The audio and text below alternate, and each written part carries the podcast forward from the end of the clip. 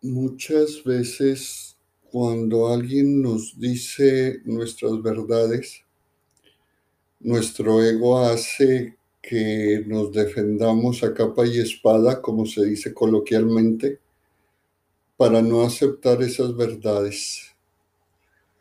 Por ahí un salesiano religioso nos decía, si no tienes un amigo que te diga tus verdades, págale al enemigo y verás que te las dirá.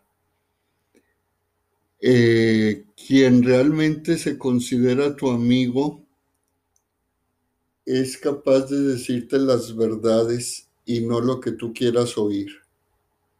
Y si te dice lo que tú esperabas oír, pues habría que hacer un discernimiento si realmente te está diciendo la verdad o te está o te está dando por tu lado para que no pierdas su amistad y poder él sacar algún provecho. Quien realmente lo, lo hace de decirte la verdad tal cual es el amigo que vale la pena. Es el amigo que necesita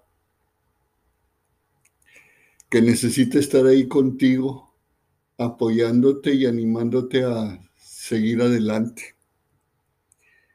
No cualquiera, no cualquiera corre ese riesgo.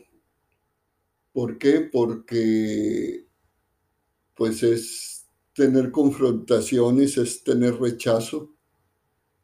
Y quien lo hace sabe que lo va a estar haciendo por tu bienestar por el bienestar de ambos y te va a estar acompañando, te va a estar acompañando para no dejarte solo en el momento que lo necesites. Y como Él lo está viendo, está viendo esa verdad que a ti te incomoda, Él podrá apoyarte para que salgas de esa verdad incómoda y que puedas seguir creciendo y mejorando tu vida. Bien dice la Biblia, eh, amigos solo uno o amigos pocos, porque muchos estarán en, la, en las buenas, pero en las malas son escasos. Son escasos. Entonces, un amigo es aquel que te va a decir la verdad y no te va a probar ni a decir lo que tú quieres que te digan o lo que tú quieres escuchar.